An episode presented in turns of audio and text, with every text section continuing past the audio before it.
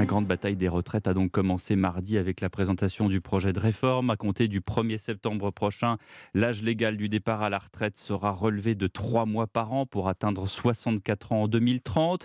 Donc en 2027, à la fin du quinquennat, l'âge de départ sera de 63 ans et 3 mois. Pour les annuités, on reste à 43 ans, mais le rythme s'accélère avec un trimestre par an, donc 43 ans en 2027. Si l'on regarde bien, c'est un texte qui ressemble beaucoup à celui que proposaient les LR.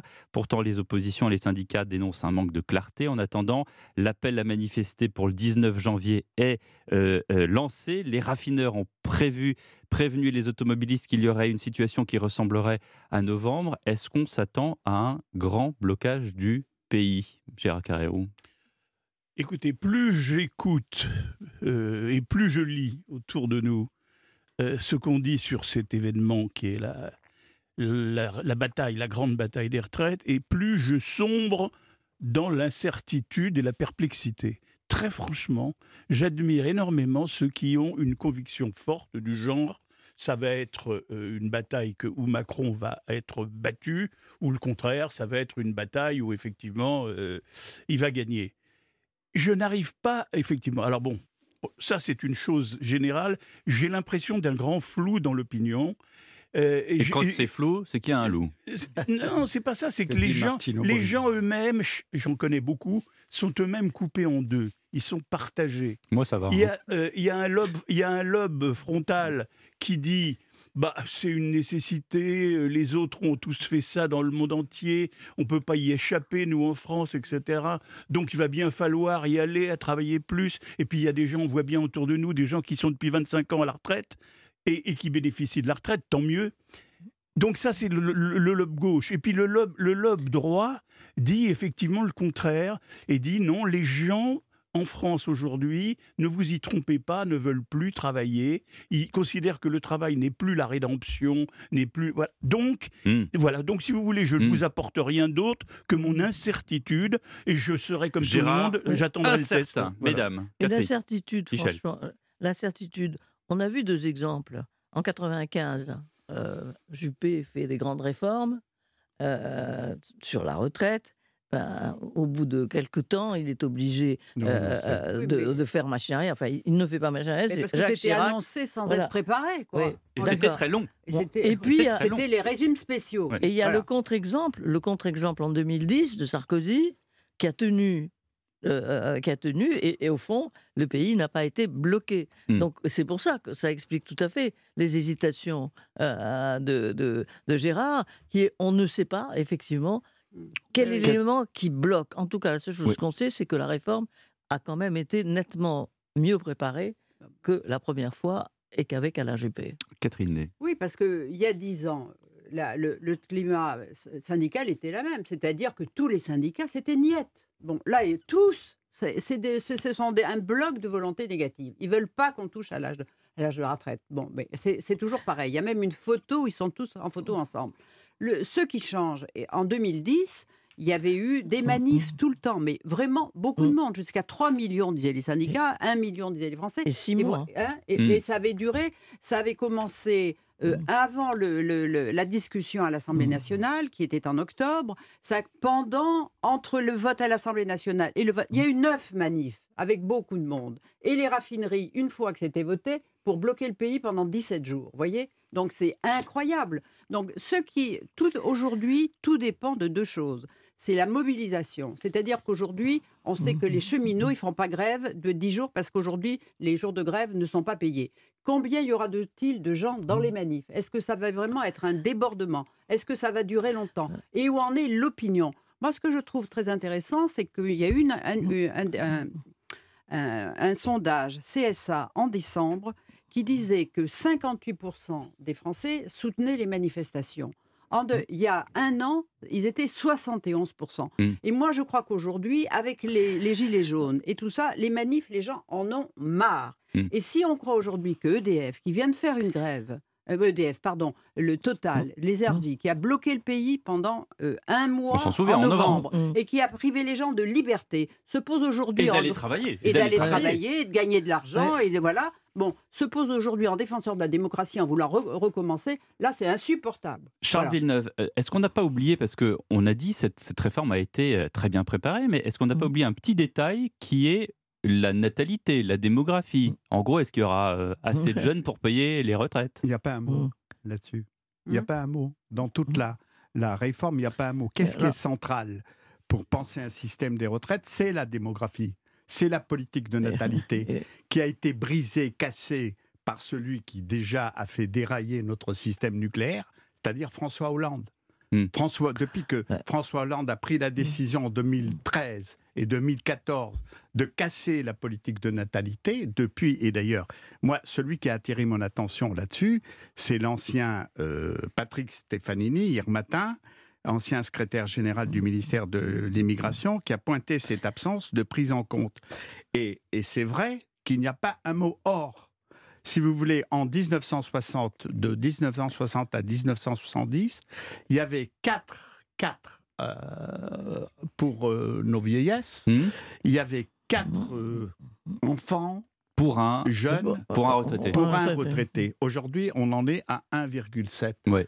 Donc en réalité, on compte sur quoi?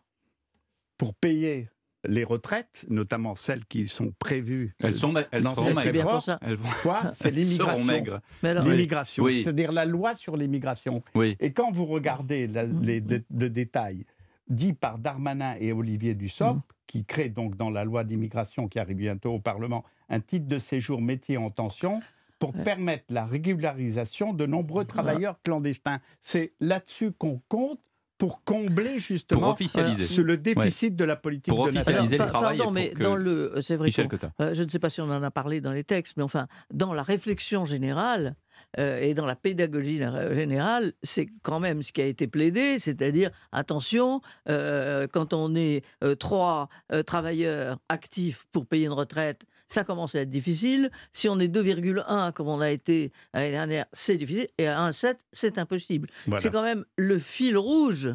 Euh, de tout ça, le fil rouge qui explique euh, euh, qu'on soit, soit, obligé de, de, de faire l'âge de 64 ans. Ceci étant, moi, je me pose quand même la question, mais je suis peut-être pas, pas, du tout une experte.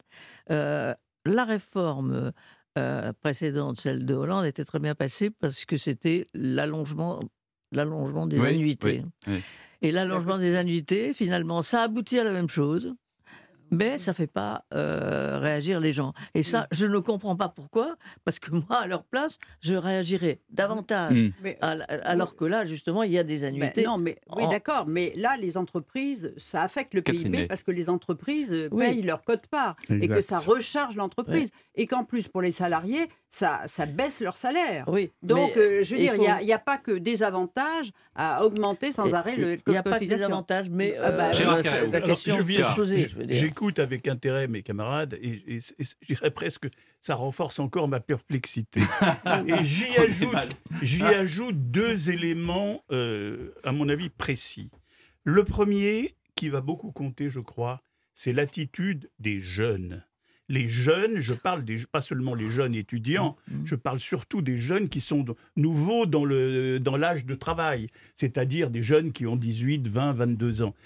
Et tous les sondages, alors là pour le coup, les sondages montrent qu'il y a 20% de plus d'hostilité mmh. dans cette classe d'âge, ces jeunes, qu'il n'y en a dans la classe des seniors, c'est-à-dire au-delà de 45-50 ans. C'est très important, 20% de différence. Les jeunes seront probablement sinon dans la rue, hmm. probablement quand même en partie dans les cas. Donc ça, c'est un élément effectivement négatif par rapport à la réforme. Par contre, il y a un élément, je crois qu'on sous-estime, et ça, je, fais état de conversation avec les mhm. uns et avec les autres, hmm.